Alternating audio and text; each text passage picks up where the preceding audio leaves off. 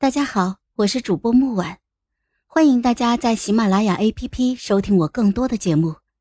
今天我们带来的故事叫《这个儿子不能要了》第二集。当聘姬司晨的言论一出，寿宴上瞬间鸦雀无声。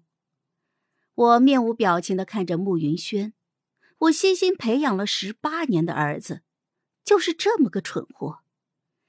偏偏这货还洋洋得意的与我对视，根本没在怕的，一副匡扶大义的模样。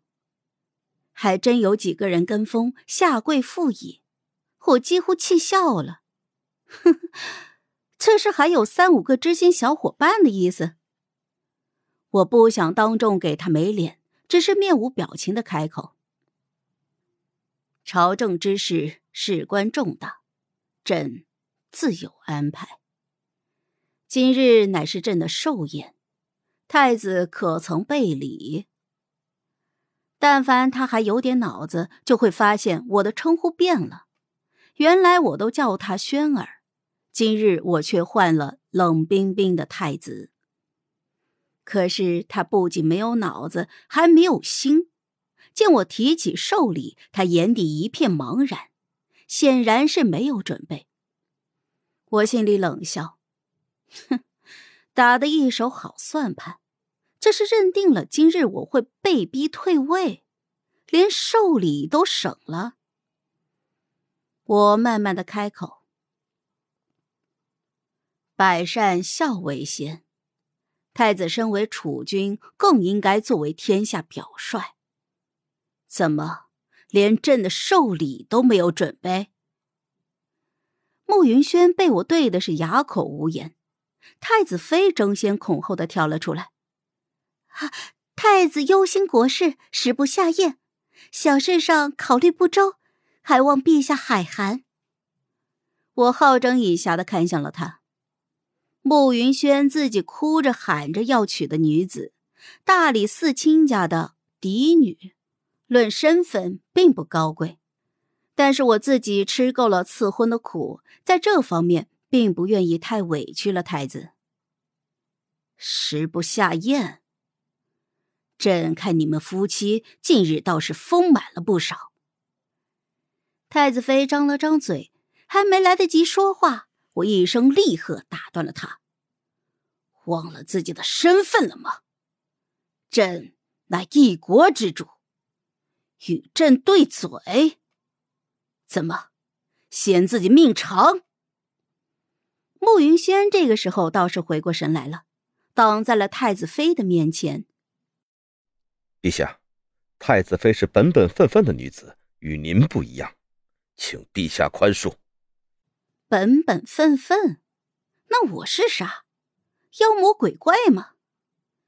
我要是本分，此刻你我的坟头草都两米高了，好吧？此刻我意识到我错了，我给慕云轩铺的路太平了，以至于他已经忘了当年的绝境。彼时我们被贵妃压得抬不起头来，无时无刻不在提心吊胆。那个时候，他曾经对我说：“母后，以后我保护您。”我闭了闭眼，在位多年，我早就已经习惯杀伐果决。在睁眼的时候，我的眼中一片清明。事已至此，当断则断。我平静的开口：“各位爱卿，太子所说。”可有复议？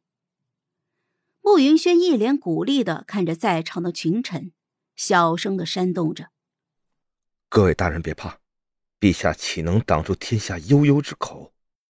群臣一个个头埋得很深，活像一群鹌鹑，浑身都写满了抗拒。我们不止怕呀，我们简直要吓尿了，好吧？我看着太子两口子。在下面上蹿下跳的忙活着，内心毫无波澜。我在位多年，自问有功无过，曾挽社稷于狂澜，曾救万民于水火，能立于殿中的绝大部分都是朝中重臣。他们比我更清楚，我若此时撂挑子，万里江山不复。最后，我嘲讽的看着屈指可数的几个负义之人，哼，就这么几个人。太子，要不你再回去招揽一些。慕云轩此时终于是发现，这与他想象的虎躯一震、四方来头不太一样。他的脸涨得通红，讷讷的缩在了一边。我毫不掩饰内心的不悦。朕不胜酒力，宴席就到这吧。太子脑子不甚清醒，近日就在东宫好好的待着。无朕的旨意，不得外出。说完，我就拂袖而去。回到寝殿，我对着空荡荡的半空中就吩咐道：“去查。”遵旨。一声轻响过后，暗卫领命而去。我知道慕云轩每隔一段时间就会去见他那个不成器的爹，那是我默许的。毕竟我虽然冷血无情，却希望我的儿子能够活得像个真正的人。我缓缓的开口：“是朕做错了吗？”内奸瑟瑟发抖，不敢说话。我晾了太子半个月有余，却在今日召见了他。太子携太子妃一道而来，没有面圣，而是直接跪在了殿外，声称触怒天颜，无颜面圣。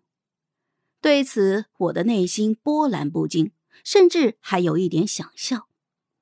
我教他治国之道，教他权衡之术，却不知道他从哪里学的这些上不得台面的招数，想要给我没脸。